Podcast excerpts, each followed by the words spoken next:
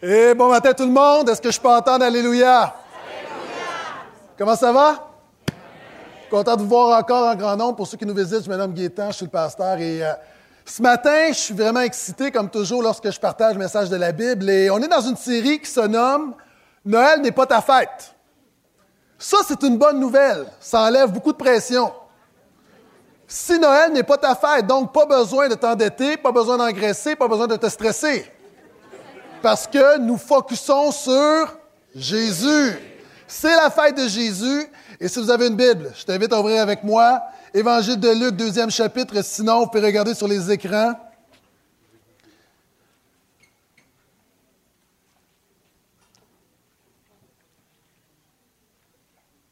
Évangile de Luc, deuxième chapitre, versets 1 à 7.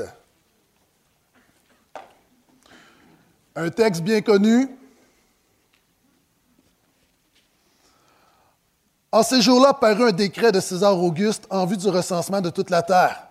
Ce premier recensement eut lieu pendant que Quirinius était gouverneur de Syrie. Tous allaient se faire recenser, chacun dans sa propre ville.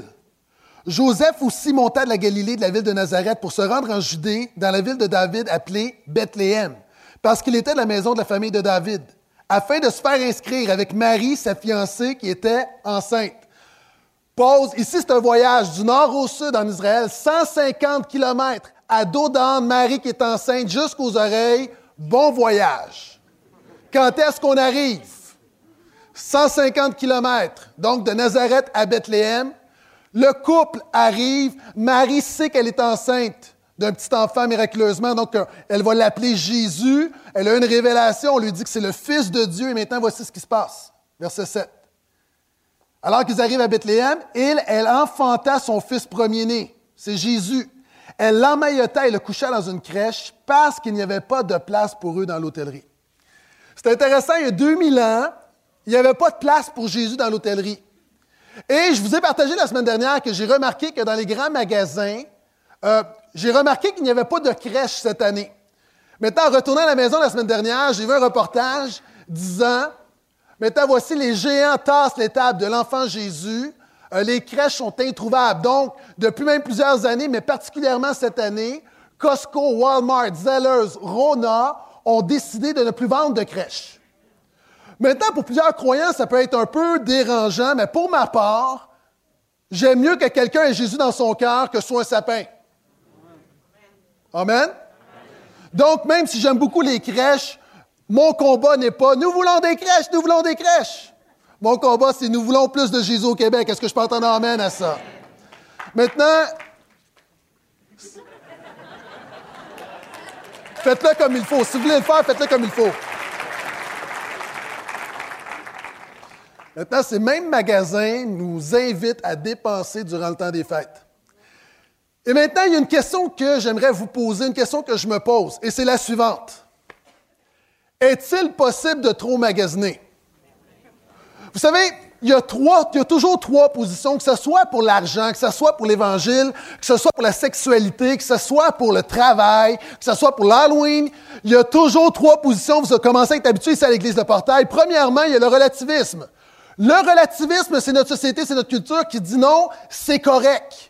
C'est le temps des fêtes, on se garde, on dépense, c'est correct, on se donne le droit de faire des abus. On se donne le droit de gaspiller notre argent, c'est les fêtes. Maintenant, le problème, on évalue au Canada que les dépenses du temps des fêtes, c'est environ 1000 dollars par personne. On évalue qu'au Canada, durant cette période, on va dépenser 37 milliards de dollars. Maintenant, 37 milliards de dollars, pour moi, ça ne veut rien dire. Il faut le comparer pour savoir ce que ça veut dire 37 milliards de dollars. Et pourquoi est-ce qu'un croyant ne peut pas être relativiste? On ne peut pas dire, si c'est bon pour toi, fais-le. Tu n'as pas besoin de te préoccuper de ce que Dieu pense. Tu n'as pas besoin de te préoccuper des autres. Les Canadiens vont dépenser, écoutez-moi bien, 37 milliards durant cette saison. L'ONU a sorti un rapport dernièrement disant que si on voulait régler la faim dans le monde, cette année, ça prendrait 30 milliards. En fait, je ne suis pas en train de vous dire qu'il faut arrêter de magasiner, qu'il faut annuler Noël. Je suis en train de dire qu'en tant que croyant, je suis interpellé par le fait qu'on surconsomme à 37 milliards de dollars, alors que pour 30 milliards, on pourrait régler la fin dans le monde. Donc, évidemment, on n'est pas relativiste. Mais de l'autre côté, on n'est pas moraliste. Beaucoup d'églises vont avoir un message condamnant. Plein de témoignages de gens qui me disent, ce que j'aime au portail, c'est que mon expérience avec l'Église autrefois, j'allais dans des endroits et je sortais, j'étais déprimé, découragé, on m'avait tombé dessus. Vous savez, beaucoup de pasteurs là, me font penser au Grinch. Est-ce qu'on peut mettre une belle photo du Grinch? Jésus n'était pas un grincheux. Jésus ne mettait pas un poids sur les gens. Jésus libérait les gens. Maintenant, on n'est pas moraliste. Le but ce matin, c'est pas d'être condamnant. Vous savez pourquoi? Parce que tu n'as pas besoin d'être chrétien pour ça. Il y a des non-chrétiens, d'ailleurs même, il y, a, une campagne pour boycotter Noël, encore une fois, on a une autre image, où on dit, pas de, magasinage, pas de cadeaux, pas de culpabilité. Boycottons Noël. Résistons à Noël, résistons à la surconsommation. Maintenant, il y a des gens qui ne sont pas chrétiens, qui sont éthiques, et c'est pourquoi on n'est pas moraliste, parce que Jésus n'est pas venu apporter une éthique. Jésus n'est pas venu apporter un bon comportement. Jésus est venu annoncer une troisième voie. C'est pas le relativisme, c'est pas le moralisme, c'est le christianisme. Et ce matin, j'aimerais qu'on se pose la question, comment la croix de Jésus impacte notre magasinage, comment la croix de Jésus impacte nos dépenses, comment la croix de Jésus impacte la manière qu'on consomme à Noël? Si vous êtes toujours avec moi, dites Amen, s'il vous plaît. J'aimerais confronter cinq incitatifs à la consommation ce matin. Et je crois, vous savez, une de mes phrases préférées, c'est Tout a toujours rapport avec Jésus. Tout a toujours rapport avec Jésus. Tout, tout, tout a rapport avec Jésus, même le magasinage. Et je crois que le magasinage peut devenir spirituel. Je crois qu'il peut y avoir quelque chose de spirituel dans le magasinage. Et dans cette série, Noël n'est pas ta fête. J'aimerais parler que tu n'as pas besoin de t'endetter. J'aimerais parler de notre rapport au magasinage. Est-ce que vous êtes prêts? OK, comment tout ça commence? Le temps des fêtes commence avec quoi? En fait, même pas le temps des fêtes. La vie en général, notre société de consommation commence avec quoi? Avec un besoin. On crée des besoins. Maintenant, le besoin fondamental de l'être humain, puis il y a des gens ici ce matin, peut-être ici pour la première fois, peut-être ici depuis plusieurs fois, tu ne sais pas, mais ton plus grand besoin, je te l'annonce, ce n'est pas un iPhone 5, tu as besoin de Jésus. Tu as été créé pour Dieu. La Bible nous dit que Jésus a tout créé et on a été créé pour lui. Tu te demandes quelle est ta raison de vivre, quelle est ta raison d'être? Une chose, Jésus. Tu as été créé par Jésus, pour Jésus, et tu vas être épanoui en Jésus.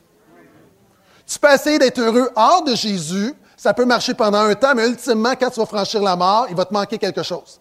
Et le besoin fondamental de l'être humain, l'être humain est une bébite fondamentalement carencée. Peux regarder la personne à côté de toi subtilement. L'être humain a des besoins. Et là, je ne suis pas en train de faire de la psychologie, je fais de la théologie. Le besoin de l'être humain, c'est son besoin de Dieu. Et savez-vous ce que l'être humain fait? Parce que depuis des centaines et des milliers d'années, on a décidé de vivre sans Dieu, on essaye de remplacer Dieu pour combler nos besoins. Les gens essaient de remplacer Dieu par des personnes. Par exemple, il y a des gens qui pensent, je vais me marier, je vais devenir heureux. Si là, il y a un homme qui a 15 ans d'expérience dans le mariage, qui dit que le mariage ne rend pas heureux. Si tu te maries pour que l'autre te rende heureux, ça ne fonctionne pas. Et souvent, on veut que les autres nous rendent heureux. Maintenant, évidemment, le mariage est une bénédiction, mais le mariage, le but du mariage, c'est pas de te rendre heureux.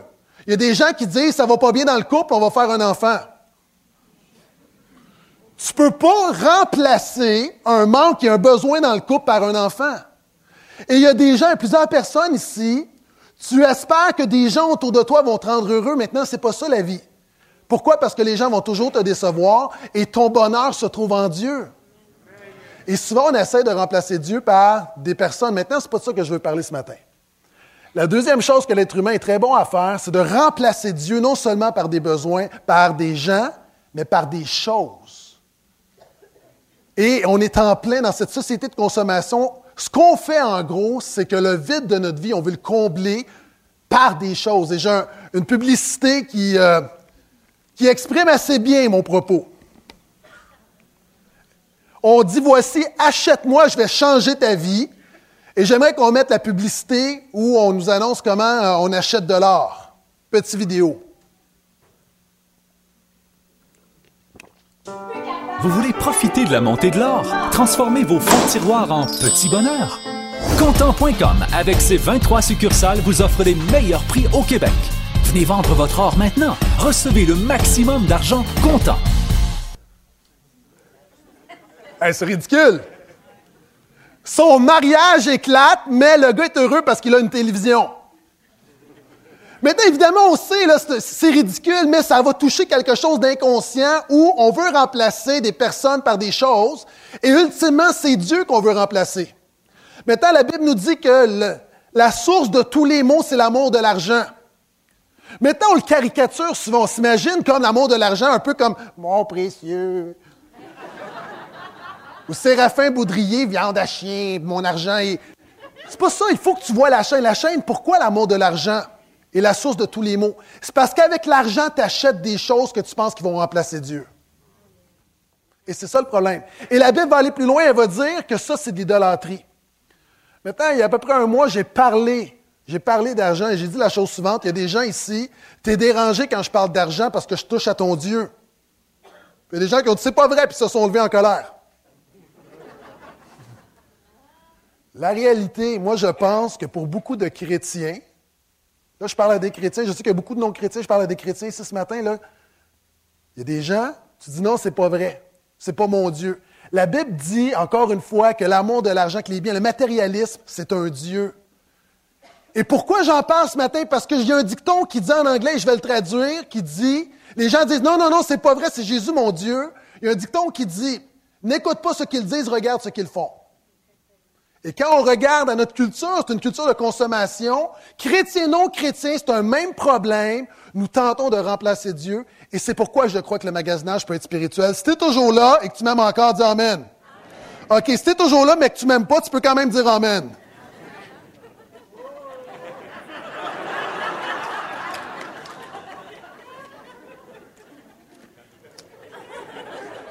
Vous allez trouver ça long.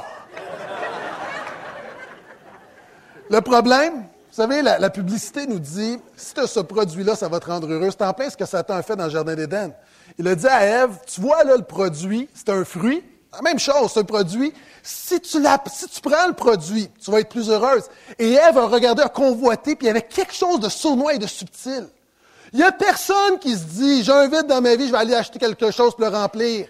On ne le réalise pas, mais il y a quelque chose de fondamentalement spirituel et notre société essaie de remplacer Dieu par des cossins. Maintenant, et ça c'est un mensonge de la publicité, la réalité c'est que le matériel ne pourra jamais combler un besoin émotionnel et spirituel.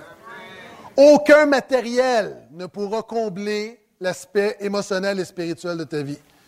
Je suis tombé sur un article cette semaine du journal La Presse disant que le, le magasinage est considéré par les psychologues comme étant une drogue douce.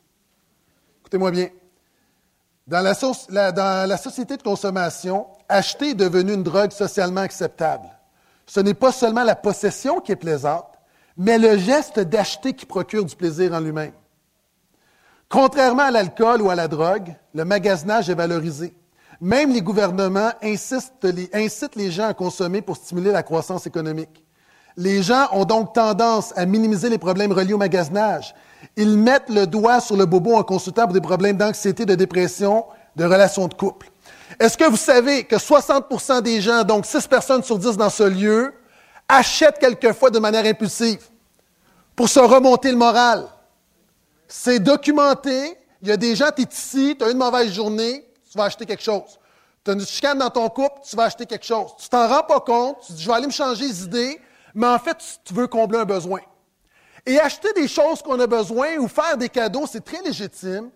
Mais là où je pense que Jésus a quelque chose à dire, c'est lorsqu'on veut le remplacer par des choses. Lorsqu'il y a un besoin et on veut le combler par du matériel. Maintenant, non seulement 60% des gens vont consommer pour se remonter le moral, 50% des gens, y compris ici ce matin, achètent des produits soldés dont ils n'ont pas besoin. J'en ai pas besoin. Non, non, mais c'est en spécial. Le fait que c'est en spécial va prédominer sur le fait que tu en as besoin. Et ça, c'est tout le monde. Et on est pris dans un engrenage. Est-ce que vous savez que 42% des gens vont acheter des choses qu'ils ne vont jamais utiliser? Pas ici, là, ailleurs. Hein? Vous savez, il y, y a du monde qui sont pas ici ce matin, qui achètent des vêtements et le vêtement est encore dans leur placard, ils l'ont jamais mis. Ou il a acheté quelque chose, puis c'est encore dans la boîte, ils l'ont jamais utilisé. Mais ça semblait tellement génial au magasin. Maintenant, c'est là que je me dis, il y a peut-être quelque chose de spirituel. Maintenant, je veux déclarer ce matin, alors que dans ce monde de consommation, on dit que tu en as besoin, tu en as besoin, tu en as besoin, moi, je veux dire, je connais quelqu'un qui peut combler tous tes besoins. Jésus est celui qui peut combler à tous tes besoins. D'ailleurs, la Bible nous dit dans Philippiens que Jésus est celui qui va pourvoir à tous tes besoins. Maintenant, et ton plus grand besoin, écoute-moi bien, n'est pas un besoin matériel. Et c'est ça mon problème d'ailleurs avec l'évangile de la prospérité où on met l'accent sur le matériel, le matériel, la bénédiction va être matérielle, la bénédiction va être matérielle, et il y a des gens qui ont un vide spirituel et on leur prêche un évangile de matérialisme. Et ça, c'est pas l'évangile. Maintenant, il y a des gens, tu as besoin ce matin de venir à Jésus, puis là, je m'adresse à toutes sortes de monde. Je ne fais pas la distinction croyant, pas chrétien, expérience, pas expérience, es-tu religieux, pas religieux? Ce que je dis ce matin, chaque personne, et c'est première étape, tu dois reconnaître que tu as besoin de Dieu. Saint Augustin a dit, il y a dans le cœur de l'homme un vide en forme de Dieu. Première étape, tu dois réaliser que tu as besoin de Dieu, ton plus grand besoin, c'est Dieu. L'Ecclésiaste va dire, il a mis dans notre cœur la pensée de l'éternité. Deuxième chose, tu dois demander pardon à Dieu d'avoir voulu le remplacer par d'autres choses. Puis là, il y a des gens, là, tu dis connaître Jésus, tu adores Jésus, tu pries Jésus, mais dans ta vie quotidienne, dans ton concret, tu veux remplacer Jésus par d'autres choses. Le premier commandement, c'est tu n'auras pas d'autres dieux. Et nos dieux, autrefois, les dieux, c'était des dieux de pierre. Maintenant, nos dieux sont plus subtils, mais les autres dieux sont encore là. Il y a des gens ici, tu as un autre dieu dans ta vie. Et si tu veux que le vrai Dieu se manifeste pleinement, tu dois tasser le faux Dieu de ta vie. Et troisième chose, il y a des gens ici, tu dois croire que Dieu est celui qui compte vraiment tes besoins les plus intimes. La Bible dit non seulement que tout a été créé en Jésus pour Jésus et par Jésus, la Bible dit, écoute-moi bien, quelques versets suivants. Nous avons tout pleinement en lui.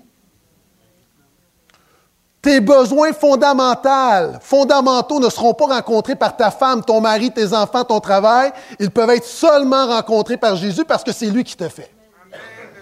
Mais tu dois le croire. Il y a des gens qui pensent que la vie chrétienne, c'est croire en Jésus. Le mot croire dans la Bible, c'est faire confiance. Et tu dois faire confiance à Jésus au quotidien, qu'il va combler tes besoins, ce pas des choses et des personnes, mais ton manque, tes peurs, tes, tes craintes, tes aspirations, tes vides, tes mauvaises journées. La réponse est en Jésus seulement. Est-ce que je peux entendre amène à ça? Et c'est un peu comme au mois de décembre au Québec, les glaces commencent, les lacs commencent à geler. Puis il y a des gens, si tu t'aventures sur un lac, là, tu y vas doucement. Pourquoi? Parce que tu n'es pas certain que ça va tenir. Maintenant, il y a des gens qui marchent avec Jésus comme ça. Ils croient que Jésus pardonne leurs péchés, ils le déclarent, mais dans le quotidien, là, Jésus est concret, pratique. Jésus est là le dimanche, mais du lundi au samedi.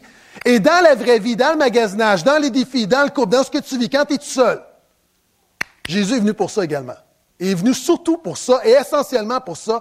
Et tu dois lui faire confiance qu'il va combler tes besoins, qu'il prend soin de toi, qu'il est avec toi. Est-ce que je peux entendre un amen à ça? Et ça, c'est la plus belle des pubs que tu peux entendre. Ça, c'est la première chose. Notre société va commencer avec un besoin. Mais pourquoi est-ce que c'est sournois? C'est que j'ai beaucoup lu cette semaine et l'ensemble des sociologues, des psychologues, des philosophes, des théologiens vont dire que nos possessions touchent à notre identité. Vous savez, le plan de Dieu, c'est que ton identité soit dans ce que tu es. Maintenant, il y a un problème parce que la Bible dit qu'on est tous séparés de Dieu et on est pécheurs sans Jésus. Ça fait que tu ne peux pas trouver ton identité en toi parce que même tout le monde va le dire, il n'y a personne de parfait, donc ton identité n'est pas dans ce que tu es. Donc l'être humain va essayer de trouver son identité ailleurs et au lieu de dire, voici, mon identité est dans ce que je suis, elle va devenir dans ce que tu as. Tout le monde va dire que tes possessions personnelles sont l'extension de ton identité. Le gars qui se promène en Hummer à Laval, OK, c'est son identité, il veut communiquer quelque chose. Quand, euh, moi, quand j'ai été pour m'acheter un téléphone intelligent, j'ai acheté un BlackBerry. Pourquoi? Parce qu'à l'époque, BlackBerry, c'était pour les gens d'affaires, les gens occupés. Quand tu avais un BlackBerry, c'est que tu es occupé. L'iPhone, c'était pour les autres. Aujourd'hui, si tu as un BlackBerry, ça ne veut pas dire que tu es occupé, ça veut dire que tu es déconnecté. Ce que tu as communique qui tu es. Avez-vous remarqué que les agents d'immeubles ont toujours des belles voitures? Un agent d'immeuble va toujours arriver. Moi, j'ai rencontré un agent d'immeuble un jour, puis il y avait une, voiture incroyable. Pourquoi? Ça veut dire, regarde, je fais de l'argent, je suis compétent, tu peux me faire confiance. On est en plein dans l'identité. Les vêtements communiquent quelque chose. Quand j'étais en Californie, j'arrive dans un événement, puis tu sais, quand tu es dans un endroit et tu as l'impression d'être le seul, la minorité visible, mais c'est. J'arrive dans un événement, c'était des hipsters partout. Est-ce que vous savez c'est quoi des hipsters? Un hipster, en gros, c'est quelqu'un qui s'habille, il a l'air de s'habiller avec le linge de son grand-père, mais il a payé 1000 dollars pour. OK? C'est genre des jeans skinny, serrés, un, un tatou, une manche de tatou, chemise carottée, une grosse barbe. Et moi, j'arrive dans un événement, c'est juste des hipsters. Et là, je suis là, et là, tout le monde me regarde bizarrement. Et c'est comme si on me dit, toi, là, t'es pas dans la gang. Et là, je me dis, je suis peut-être pas un hipster, mais je suis quand même un pasteur. Peut-être que ça peut. Non. Si tu travailles en informatique, OK? Tu travailles en création, il faut que tu aies un Apple. C'est comme, ça fait partie, sinon tu n'es pas dans la gang. Tu es, un graphiste, tu pas un Apple. C'est comme, ça marche pas, là. C'est comme un pasteur, pas de Bible. Hey, D'ailleurs, on parle de ça. Même moi, là, je vois des Bibles. Quand j'enseigne mes cours à l'Institut de théologie, je vois les Bibles et je peux te dire quelle sorte de chrétien que c'est. Si je vois quelqu'un avec une Darby, je sais que c'est quelqu'un qui, est au Seigneur depuis à peu près au moins 20 ans, qui est très conservateur. Juste à votre Bible, je peux vous dire qui, vous êtes. Pourquoi? C'est la même chose, c'est une projection de notre identité. Ma fille va dans un collège. Le, collège, l'uniforme est obligatoire. On doit tout acheter au même endroit. Tout le monde a le même uniforme, même les souliers, les bas, tout. Sauf le sac d'école. On achète le sac d'école à ma fille parce que c'est la seule chose que tu peux acheter à une autre place. Donc, c'est l'occasion de démontrer leur, euh, leur particularité, leur originalité. On achète un sac, ma fille vient me voir à peu près deux mois après, même pas un mois après. Papa, j'ai besoin d'un autre sac. Hein, j'ai besoin d'un autre sac. Euh, non. Ah, papa, tu comprends pas, là? C'est qu'il faut que je change mon sac parce qu'à l'école, tout le monde a le même sac. Là, finalement, on va dans un magasin, puis c'est un petit sac cheap en toile.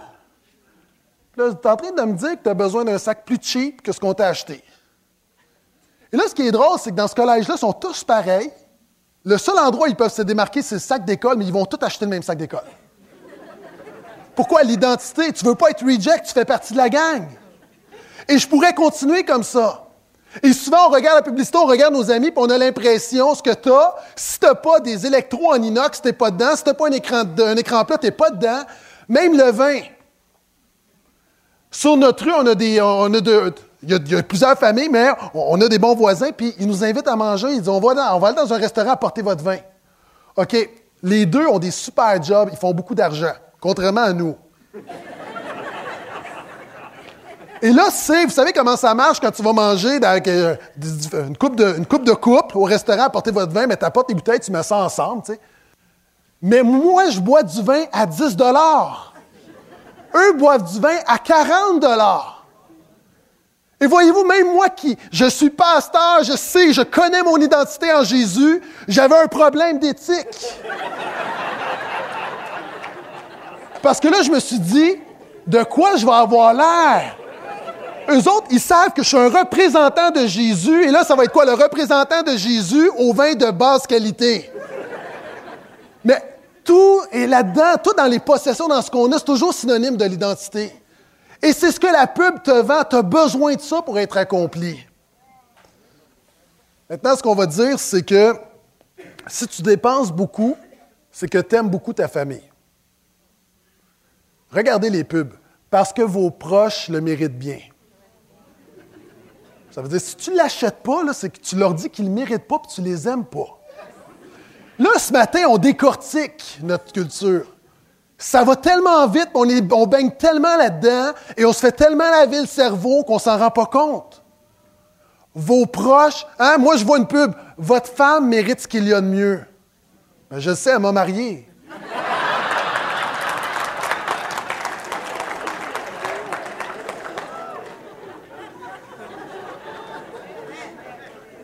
L'affaire, c'est qu'on se dit, si j'aime beaucoup quelqu'un, je vais donner, le cadeau va avoir une valeur. Et souvent, même, on met, on est très sensible à la valeur des cadeaux. Avez-vous remarqué comment, avec les grands-parents, pour les petits-enfants, on est sensible à la valeur des cadeaux? Il faut que ça soit la même valeur. Pourquoi? Parce que s'il y en a un qui a un peu plus de valeur, c'est qu'il aime un peu plus. On est dans cette dynamique-là. Et même quelquefois, on ne s'en rend pas compte, mais il est possible de faire des cadeaux pour se faire aimer, se faire accepter, se faire pardonner. Et c'est là que ça devient mal parce qu'on essaie de combler quelque chose d'émotionnel, relationnel, spirituel par du matériel. Et ça ne fonctionnera jamais. Maintenant, la bonne nouvelle que j'ai pour toi, c'est que non seulement Jésus compte tes besoins, ton identité ne se trouve pas dans des choses, ton identité s'accomplit en une personne et c'est Jésus. Amen. J'aimerais te lire un texte de l'apôtre Paul qui parle justement de notre identité en Jésus. Éphésiens chapitre 2, vous savez, notre identité repose sur trois choses, hein, sur ma valeur, mon appartenance et ma sécurité.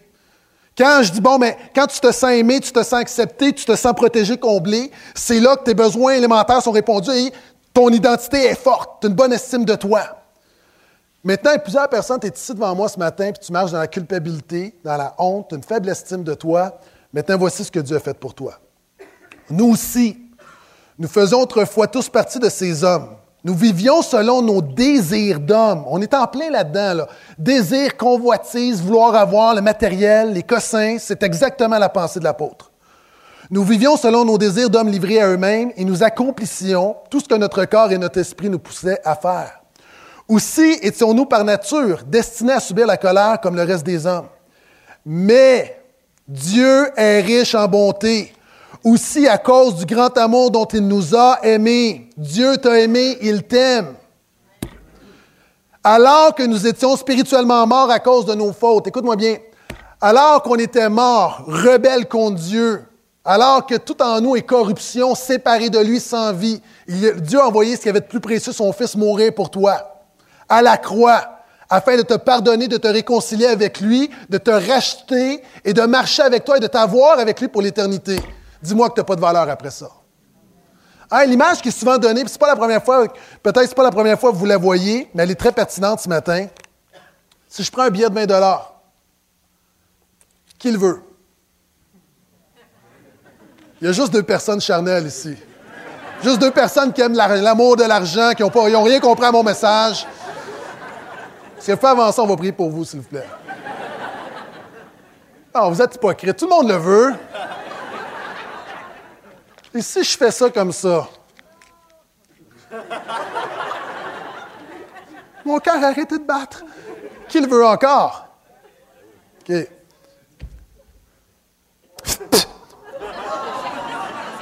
Qui le veut encore? Sa valeur n'a pas changé. Maintenant, il y a du monde devant moi, tu as été froissé par la vie, tu as été écrasé par le péché. Il y a des gens qui t'ont dit que tu valais rien, mais Dieu a envoyé son Fils mourir pour toi. Ta valeur n'a pas changé. C'est les blessures, ton passé, ne change rien à ta valeur.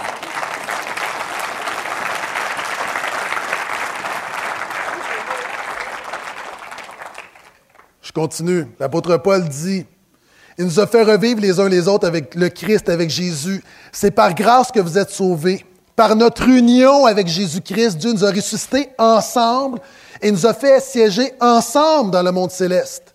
Il l'a fait afin de démontrer pour tous les âges à venir l'extraordinaire richesse de sa grâce qu'il a manifestée en Jésus-Christ par sa bonté envers nous. Il y a plein de gens ici qui ont été rejetés. Vous savez, une des raisons d'être de l'Église, c'est d'accepter. Malheureusement, il y a trop d'églises qui rejettent du monde que Dieu accepte. Et remarquez dans le texte, non seulement l'apôtre Paul dit que Dieu t'a aimé, t'es précieux, t'as de la valeur, mais il dit qu'il le fait ensemble, on est une famille. Et dans le plan de Dieu, ce qui est important, c'est que non seulement tu te sentes aimé par Jésus, mais que tu te sentes aimé par des gens autour de toi qui ont leurs faiblesses, qui sont pas parfaits comme toi, tu n'es pas parfait. Et c'est ça l'Église. Et souvent, lorsqu'on critique, lorsqu'on manque d'amour, lorsqu'on juge, on atteint le plan de Dieu. on doit réaliser qu'on a une part, on est là pour. Et l'identité des gens. L'Église a une raison d'être également. Maintenant, ça parle de notre union avec Jésus-Christ. La seule chose qui peut enlever de la valeur à ce billet-là, c'est quoi? Chut!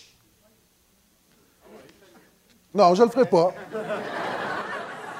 Quelqu'un dit Ah ouais, fais-le. Non. Quand même de la sagesse un peu. Ça, ça fait penser à Satan qui tente, hein? Allez, allez, allez, vas-y. Dieu a-t-il réellement dit? C'est bon, je peux continuer, ouais? Merci. Tu vois, là, tu m'as fait perdre, mon focus. Oui. La seule chose qui peut enlever de la valeur à ce billet-là, c'est son déchire. Et la seule chose qui peut faire en sorte que ta vie est vaine, que ça, tout ça a servi à rien, c'est si tu es séparé de Jésus. Si tu n'acceptes pas Jésus, si tu ne vis pas avec Jésus, ta vie est une vie inachevée. Tu peux avoir la job que tu voudras, les diplômes que tu voudras, le compte en banque que tu voudras, la fortune et la gloire. Si tu n'as pas Jésus, tout ça, c'est de la scrap. C'est rien. Et c'est pourquoi c'est important de réaliser qu'en Jésus, non seulement tu es important, mais il y a quelque chose qui fait que tu es accepté, que tu n'es pas rejeté. Et finalement, sur ce texte, il dit, car c'est par grâce que vous êtes sauvés par le moyen de la foi. Cela ne vient pas de vous, c'est un don de Dieu. Ce n'est pas le fruit d'œuvre que vous auriez accompli. Ce pas des choses que tu as faites qui font en sorte que Jésus t'aime, que tu vas être sauvé. Ça, c'est un cadeau. Personne n'a donc raison de se vanter, car nous sommes, ce que nous sommes, nous le devons à Dieu. Écoute ça. Ce que nous sommes, nous le devons à Dieu. Ce que tu es, tu le dois à Dieu. Pourquoi? Parce que ce que tu es fondamentalement, c'est un pécheur. Mais Jésus-Christ, en mourant à la croix, démontrant ta valeur quand tu mets ta foi en lui, ce que tu deviens en lui, la Bible nous dit dans Jean 1, il nous a donné le pouvoir de devenir enfant de Dieu. Ça fait en sorte que ce que tu es, l'apôtre Paul dit, je suis ce que, je suis, mais il dit également, ce que je suis, ce que nous sommes, nous le devons à Dieu. Donc, si tu n'as pas Dieu, tu n'es pas grand-chose. C'est ce que la Bible dit. Tu peux avoir des belles valeurs, tu peux faire le bien autour de toi, mais lorsqu'on va évaluer ta vie, tout ça est évalué en fonction de Jésus. Je continue. Car par notre union avec le Christ Jésus, Dieu nous a créés pour une vie riche d'œuvres bonnes qu'il a préparées à l'avance afin que nous les accomplissions. L'apôtre dit, voici tout ce que je vous présente là. Vous l'avez reçu comme une grâce. Je reprends mon 20 Si je viens te voir et je te donne le 20 puis tu me dis, mais pourquoi, Pasteur Gaétan, tu me donnes 20 Juste parce que j'ai le goût de te bénir. Que je ne le ferai pas, il n'y a pas de faux espoirs. Juste, j'ai le goût de te bénir. Maintenant, tu prends le 20 mais tu es très relax parce que tu n'as rien fait pour le gagner. Et si tu n'as rien fait pour le gagner, tu, tu sais que tu ne peux rien faire pour le perdre. Je te le donne pas parce que tu es gentil. Je te le donne pas parce que tu m'interromps pas alors que j'annonce la parole de Dieu. Je te le donne pas pour différentes raisons. Je te le donne simplement comme un cadeau. Maintenant, c'est tout ce que je te présente, le pardon, le salut avec Jésus, la marche avec Jésus, la vie bénie. Tu ne le mérites pas. Aucune bonne œuvre ne peut acheter ça. Et c'est pour ça que tu es relax dans ton identité, parce que ça ne dépend pas de toi, ça dépend de lui. Tu t'entends un vrai amène à ça? Maintenant, on continue de décortiquer. Oui, acclamons le Seigneur, pour vrai.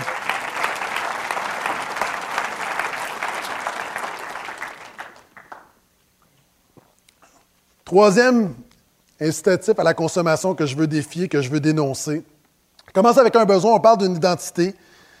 Il y a ce qu'on appelle en marketing la fidélisation. C'est quoi ça, la fidélisation? C'est l'art de créer une relation durable avec sa clientèle afin de préserver sa part de marché, sa rentabilité. OK, écoute-moi bien. Voici ce qu'on fait. On crée, un faux besoin. On dit que tu en besoin. Bonne nouvelle, on dit qu'on a un produit pour ça. Maintenant, on fait un produit jetable. Pourquoi? Parce qu'on sait très bien que dans six mois, on va en sortir un nouveau et on va te demander de te débarrasser de ton ancien produit qui n'est pas tellement ancien, qui est presque neuf, pour en acheter un nouveau. Ça, on est là-dedans. Voyez avec les voitures, moi, ma voiture, là, j'ai l'impression que euh, je fais juste mettre ma main sur la carrosserie, j'ai l'impression que je, peux la détruire presque. Remarquez comment est-ce qu'on faisait les voitures avant. Vous le voyez si vous allez à Cuba. Donc, à, à Cuba, après les années 60, il y a eu l'embargo américain, donc on n'a pas de nouvelles voitures. On a gardé les voitures des années 40 à 60. Vous allez à Cuba aujourd'hui, vous voyez encore les vieilles voitures. Avez-vous remarqué, Et les plus vieux d'entre nous, les vieilles voitures, comment c'était solide?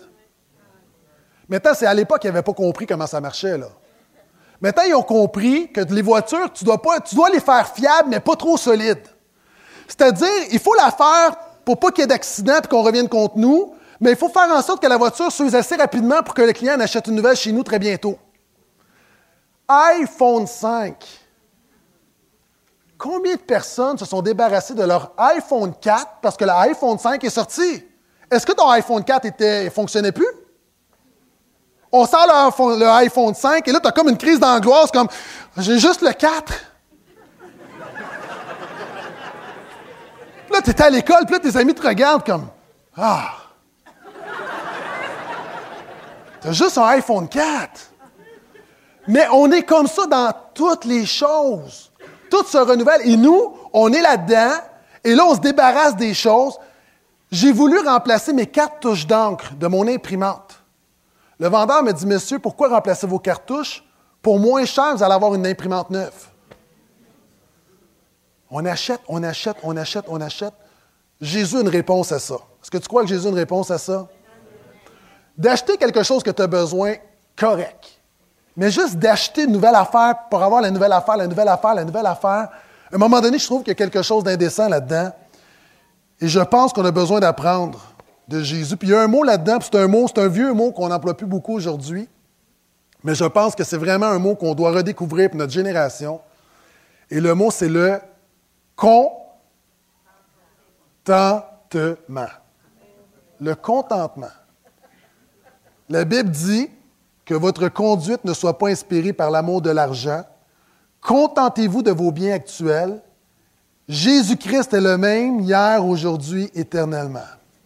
Première chose, là, Jésus seul peut te contenter. Ce qui est bien avec Jésus, il est le même hier, aujourd'hui, éternellement. Peut-être qu'il y a eu un iPhone 1, iPhone 2, mais moi je t'annonce qu'il n'y aura jamais un Jésus-Christ 2. Pourquoi? Parce que le premier fait encore la job. Tout est accompli. Jusque dans l'éternité, je peux entendre un vrai à ça. Jésus est le seul.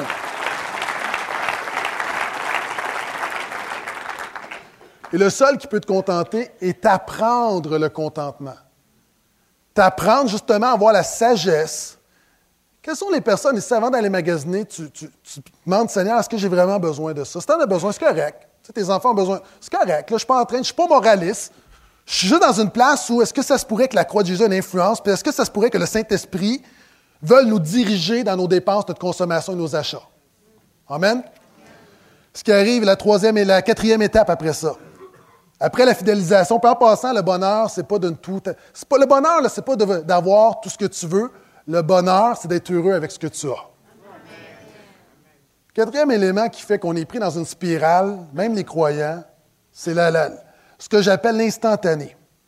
Ce qu'on nous dit, c'est que tu en as besoin, puis tu en as besoin là. D'ailleurs, remarquez, hein, acheter maintenant et payer dans trois ans. C'est comme, wow, oui, j'en ai besoin, ouh, merci. Vous savez, 5% des gens, et ça, ça inclut des gens qui sont devant moi, sont des acheteurs compulsifs. Je l'ai mentionné, 60% des gens vont faire des achats impulsifs. Les psychologues, vont dire que ça, tout le monde, à un moment donné ou à un autre, va, céder. Et souvent, on est pris dans la spirale du maintenant. Vous savez, j'ai déjà lu quelque part la maturité. Écoutez-moi bien. La maturité, c'est quoi? C'est la capacité d'avoir une attente différée. La maturité, c'est la capacité d'avoir une attente différée. Pourquoi les enfants? Les enfants, c'est maintenant, maintenant, maintenant, je le veux là. Moi, quand mes enfants étaient petits, leur paye de semaine était 1 Puis maintenant, il y a eu l'inflation et ils ont fait un syndicat et 1 Et je me souviens, on va au Dollarama et là, mon fils a 1 Et là, il veut s'acheter quelque chose. Je dis quoi? Il dit, je ne sais pas, je veux juste m'acheter quelque chose. C'est bien qu'en vieillissant, on a changé, on n'est plus comme ça, hein? Et là, il dit, je veux m'acheter quelque chose. Et là, je lui explique, je dis, oui, mais si tu attends 10 semaines, après 10 semaines, tu vas avoir 10 dollars et tu pourras t'acheter un Lego. Je dis, t'aimerais pas mieux avoir un Lego dans 10, dans 10 semaines plutôt que d'avoir un cossin inutile maintenant? Il dit, non, je veux un cossin inutile maintenant.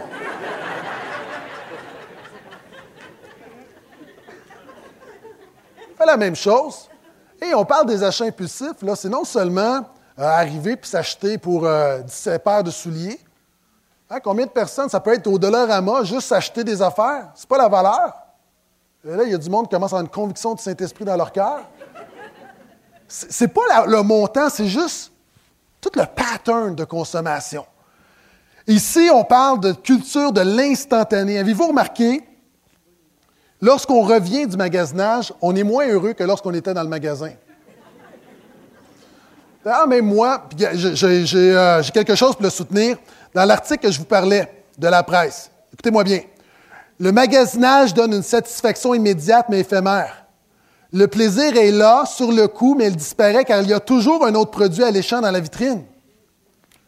Souvent, une fois, on est au magasin, puis on est excité, puis tu reviens à la maison, puis c'est comme, bof. Est-ce que vous êtes comme moi, après avoir déballé les cadeaux à Noël? Ah, ça fait un mois, on a monté le sapin, on ajoute des cadeaux, on est excité, les bonnes Noël, il y a tout un build-up, on construit quelque chose, et après, il y a comme un sentiment de vide. C'est comme si j'y arrive à la dette. C'est comme si nos attentes sont là, mais on se rend compte finalement que le plaisir qu'on a eu est là. Est-ce que juste moi qui est charnel ou vous vivez la même chose? Moi, je trouve que le plus fun de Noël, c'est pas après les cadeaux, c'est tout ce qui vient avant, c'est l'excitation avant. On est tout excité et là, on arrive, et quand tu as développé les cadeaux, c'est comme, bah, c'est fait. Même que je songe sérieusement à dire à mes enfants, dorénavant, on n'ouvre plus les cadeaux. On les laisse là. Parce que c'est plus le fun. C'est comme partir en voyage. C'est presque plus le fun le trajet que d'arriver, les préparatifs. Et on est pris dans une culture de l'instantané. Et moi, je pense que Jésus a également une parole pour cette culture d'instantané. On veut tout maintenant. Vous savez, on parle des fruits de l'esprit, mais est-ce qu'on les applique au magasinage? Le fruit de l'esprit, c'est quoi?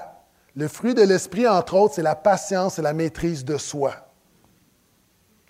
Je pense qu'on doit dire, Seigneur, dans tout ce que, dans toute cette frénésie des fêtes, dirige-moi par ton esprit. Je ne veux pas être hyper spirituel, mais je pense que la croix de Jésus a quelque chose à dire à nos centres d'achat.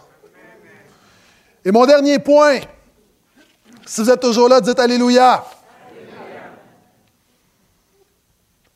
L'endettement. Voyez comment ça marche? On crée un besoin, on donne un produit pour combler ton besoin. Déjà, c'est un mensonge. Ce que tu as, ce produit-là, est une extension de ton identité. On fait ça de manière répétée. On est pris. non seulement on t'offre continuellement de nouveaux produits, mais on te dit que tu en as besoin immédiatement. On n'est pas capable, donc ce qu'on va faire, on va mettre ça sur la carte de crédit. Bing Crosby a chanté I'm Dreaming of a White Christmas. Elvis a chanté Blue Christmas. Ta réalité, c'est rouge Christmas. Pourquoi? Beaucoup de gens, pendant cette période des fêtes, on va s'endetter. Maintenant, qu'est-ce qu'on peut dire là-dessus? Et là, je pourrais vous donner un paquet de statistiques sur, l'endettement, les cartes de crédit. Je ne le ferai pas. Mais je veux simplement poser une question. Est-ce que ce n'est pas ridicule de payer Noël 2012 en 2013? que c'est pas ridicule? Parce que souvent, quand on magasine, on, se gâte en même temps, là, sinon, c'est pas pareil. Est-ce que c'est pas ridicule de dire fêter Noël 2012, on le paye en 2013? Vous savez, souvent de fois, on parle de vivre au-dessus de ses moyens, puis c'est une réalité au Québec, là. Si on regarde, depuis 20 ans, notre endettement a augmenté sept fois plus vite que nos revenus. Il y a un problème d'endettement, on va frapper un mur à un moment donné. Plusieurs personnes ici, vos cartes de crédit sont pleines, puis même les autres qui sont plus sages, on, est tous affectés d'une manière ou d'une autre. Là, je ne parle pas de l'hypothèque, je ne parle pas des choses légitimes. Je parle souvent pour des, choses du matériel qu'on aurait peut-être pu se passer. D'ailleurs, même on dit une personne sur quatre qui est ici ce matin, votre endettement affecte, donc endettement pour des choses superflues, affecte des choses élémentaires de votre vie. Affecte votre loyer, votre hypothèque, affecte votre épicerie, le vêtement de vos enfants, n'est pas que vous êtes de mauvaise volonté, c'est que vous êtes endetté.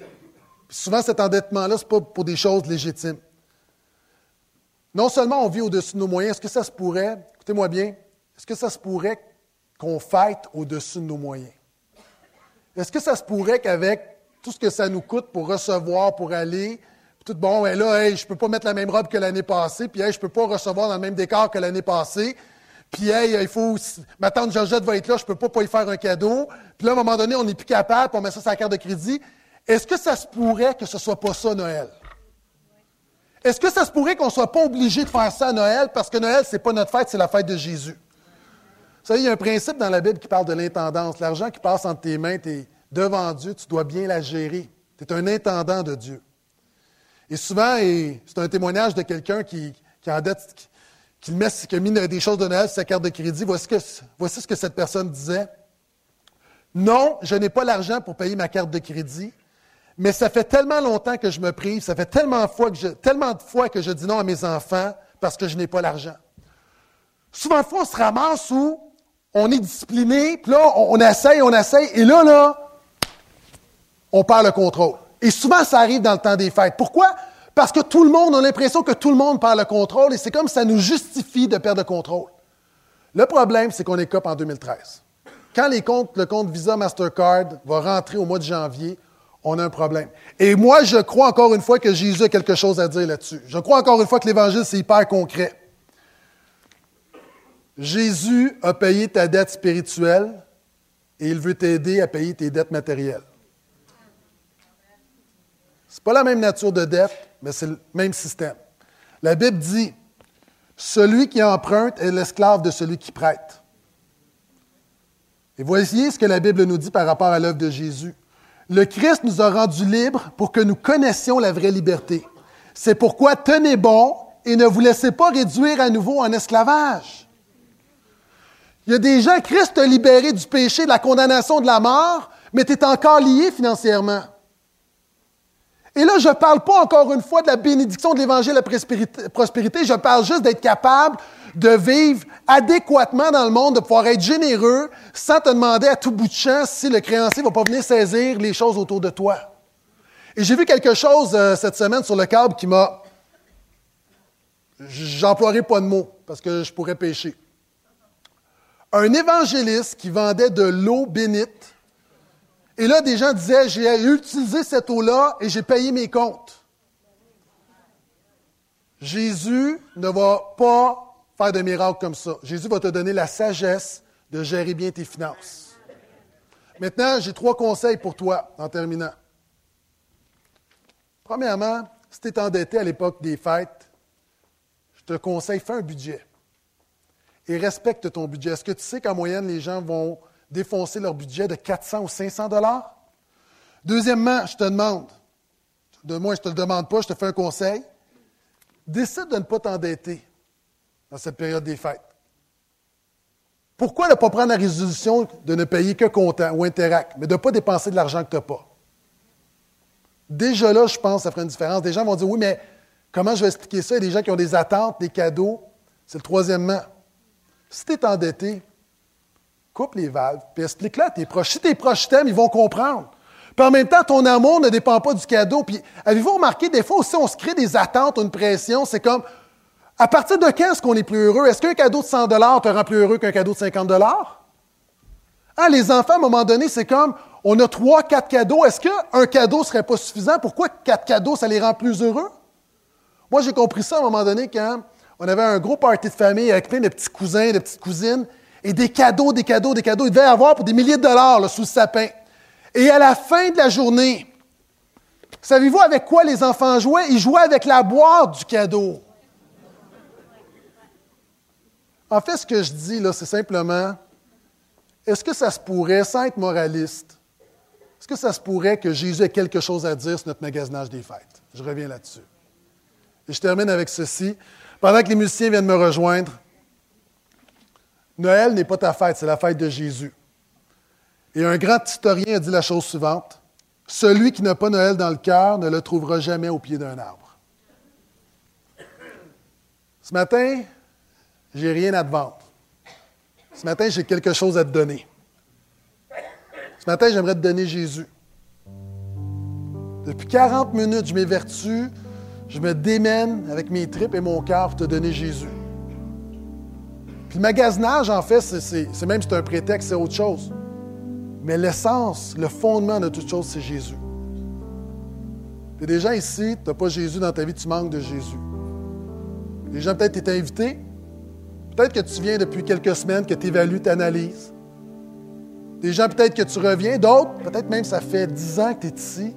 je te dis avec amour, tu manques Jésus. Il te manque Jésus dans ta vie. Cette période des fêtes où Dieu nous a donné son Fils, c'est ça Noël. Moi, je veux te défier. Je dis te défier parce que ça prend du courage pour accepter Jésus et être un disciple de Jésus dans notre culture. Pendant quelques instants, j'aimerais qu'on penche la tête en introspection. La Bible nous dit que Dieu, par son esprit, parle au cœur de l'homme. Et je crois qu'au travers ce message, il y avait ma voix, mais je crois également que la voix de Dieu parlait au cœur de plusieurs personnes. En ce moment, Dieu te parle. Dieu te met une conviction sur certaines choses. Dieu amène à la lumière.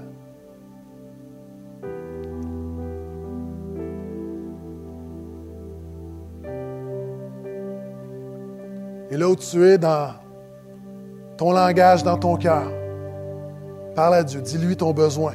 Des gens, tu n'as jamais prié peut-être dans ton cœur. Dis-lui, Seigneur Jésus, si tu existes, révèle-toi à moi. Ce Jésus que Pasteur Gaétan parle, je ne le connais pas, je veux le connaître. Il y en a d'autres, ça fait longtemps que tu n'as pas eu un face-à-face avec Dieu. Dans la frénésie, le tumulte des fêtes, souvent on est tellement étourdi que c'est bon ce matin de prendre quelques instants et juste déverser ton cœur à Dieu. Y en a d'autres, tu as besoin de dire à Dieu, Seigneur, pardonne-moi pardonne d'avoir voulu remplacer des personnes et des choses pour combler le manque que j'avais de toi. Il y en a d'autres, tu dis, Seigneur, aide-moi à payer mes dettes. Donne-moi la sagesse. Il y en a d'autres, tu dis, moi j'ai un problème, je dépense, je dépense, l'argent me brûle les doigts. Seigneur, délivre-moi. On prie que Dieu nous délivre de plein de choses. On n'entend pas dans les églises des gens qui disent, Seigneur, délivre-moi de ce besoin de dépenser, d'acheter. Fais de moi un bon intendant.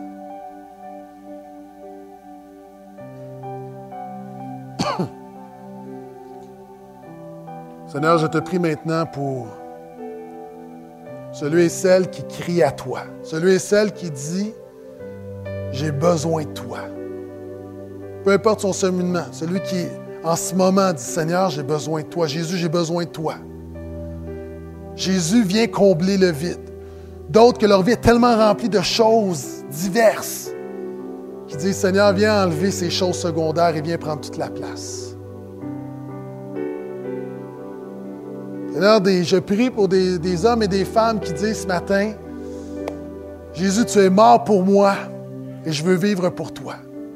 Je veux être un disciple de Jésus. Oui, je veux une vie de prière. Oui, je veux être communiqué Jésus, mais je veux également être un homme et une femme responsable avec mes finances. Et Seigneur, viens me révéler dans mon comportement si ce n'est pas le symptôme de quelque chose de plus profond. Je te loue, Jésus, du fait que tu n'es pas un Dieu qui est venu présenter une nouvelle religion. Tu es venu pour la vie concrète. Tu es, tu es venu pour la vie ordinaire.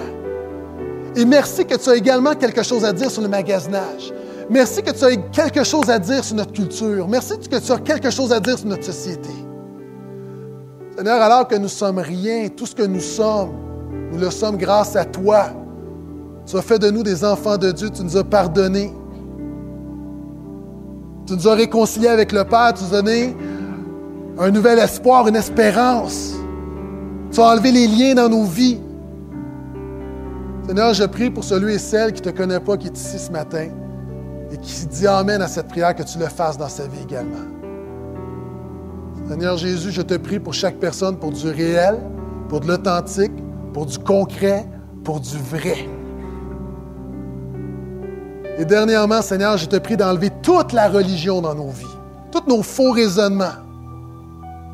Seigneur, je ne te prie pas que ce soit pendant cette période des fêtes où oui, c'est Noël, donc on est plus sensible. Je ne te prie pas pour l'émotion ce matin, je te prie pour une conviction spirituelle au nom de Jésus, qui porte du fruit dans l'éternité. Je ne te prie pas pour une résolution de début d'année qui dure quelques semaines. Je prie pour une conviction, une transformation, un impact éternel dans la vie de chaque personne qui met sa foi en toi ce matin. Et Seigneur, nous t'avons prié dans le nom de Jésus. Et ceux dont c'est leur prière qui ont besoin de Jésus disent un grand et un dernier. Amen et Amen.